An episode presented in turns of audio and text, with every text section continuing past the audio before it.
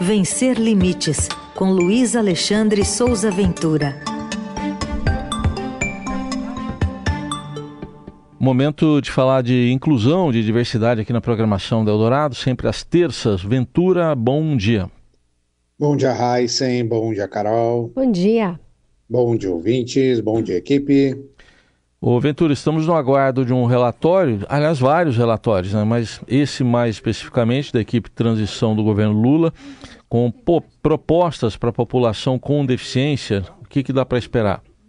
Carol Heisen, eu estou me comendo pelas beiradas, no sentido figurado, para ler o relatório da equipe de transição do governo do presidente eleito Luiz Inácio Lula da Silva, que seria divulgado nesta segunda-feira, dia 12, depois da cerimônia de diplomação lá no TSE. Não foi ainda, né? E a minha principal expectativa, obviamente, é saber quais serão, se houver, os diagnósticos sobre a situação da população com deficiência e as propostas para melhorar esse cenário. É uma grande esperança a respeito desse tema, porque o grupo de trabalho dos direitos humanos, que abarca a temática da pessoa com deficiência, tem dois representantes desse universo: o Rubinho Linhares, que é o coordenador nacional das pessoas com deficiência do PT, e o economista Luiz Alberto Melcher. E esse grupo fez muitas reuniões com pessoas e instituições ligadas diretamente nessa temática, na temática da pessoa com deficiência. Eu passei toda a segunda-feira, todo o dia de ontem, em função da publicação desse relatório, aguardando a publicação desse relatório, conversando com fontes, pesquisando, apurando, descartando um monte de especulação que surgiu, acompanhando notícia, antes e depois da diplomação do Lula e do Alckmin no TSE. É, o Lula falou ontem, no discurso após a diplomação, que o gabinete, abre aspas, que o gabinete da transição vem escrutinando a realidade atual do país e, segundo o próprio Lula, é, tomou conhecimento, mais uma vez abre aspas, do deliberado processo de desmonte das políticas públicas e dos, dos instrumentos de desenvolvimento, levando a cabo, é, levado a cabo por um governo de destruição nacional. Por isso que o presidente Lula falou ontem no discurso. Agora, a gente precisa lembrar, é fundamental lembrar e relembrar, que nesse tal deliberado processo de desmonte, as políticas públicas para as pessoas com deficiência foram sistematicamente atacadas, né?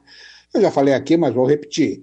Já falei sobre as várias tentativas do governo Bolsonaro de extinguir a eficácia da lei de cotas, que é aquela lei que exige reserva de 2% a 5% de vagas para trabalhadores com deficiência em empresas com mais de 100 funcionários. Já falei sobre as várias tentativas do governo Bolsonaro de extinguir o CONAD, que é o Conselho Nacional dos Direitos das Pessoas com Deficiência. Não conseguiu, mas conseguiu mudar as regras de participação, conseguiu aparelhar o CONAD e hoje o CONAD é o mero eco do que diz o moribundo governo do Jair Bolsonaro. Né?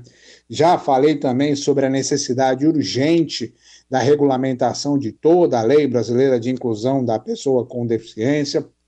Já falei sobre a necessidade urgente também de revogar o decreto 10.502, assinado pelo presidente Jair Bolsonaro em 30 de setembro de 2020, é aquele que instituiu essa política de educação segregadora e retrógrada.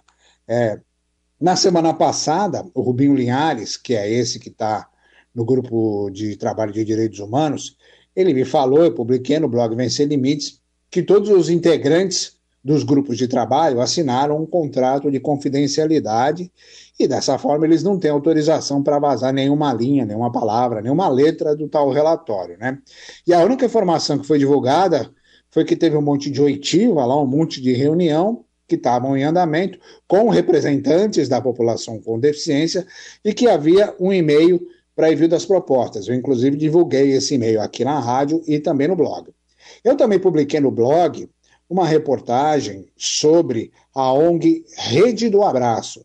Essa ONG, que é de, especializada em empreendedorismo e empregabilidade da pessoa com deficiência, ela apresentou ao Grupo de Direitos Humanos é, uma proposta de mudança na PEC da transição Isso é bastante importante, é, é um detalhe bastante importante, mas que faz muita diferença.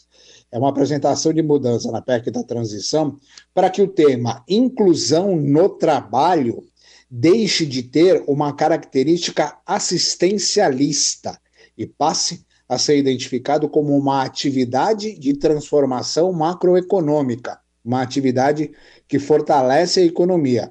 A advogada Renata Friedman, que é a presidente da Rede do Abraço, é, ela explicou, e essa explicação está completinha lá no blog, que a inclusão no trabalho ela precisaria ter um orçamento específico para estimular essa atividade de geração de renda e desenvolvimento socioeconômico. E que hoje ela está dentro de uma pasta chamada atendimento, é, misturada com as questões de atendimento à população de rua, atendimento a pessoas que sofreram violência doméstica. Então, ela está com uma identidade, uma identidade trocada, deturpada. Eu considero que isso faz sentido. Só que a gente não sabe se essa sugestão foi ou não apreciada pelo grupo de trabalho, se isso avançou ou não, se isso foi descartado pelo grupo de trabalho, porque o tal do relatório oficial ainda não foi publicado e haja paciência para aguardar isso, Raíssa Carol. A gente aguarda e assim que sair, né? Vou, vamos ter certamente uma análise sua aqui para a gente saber Sim. o que rumo vai tomar esse governo Lula nessa área. O... E lembrando que a coluna fica disponível também no, aqui na, nas plataformas do Estadão e está lá no vencerlimites.com.br também daqui a pouquinho. Obrigado, Ventura. Até a próxima. Um abraço para todo mundo.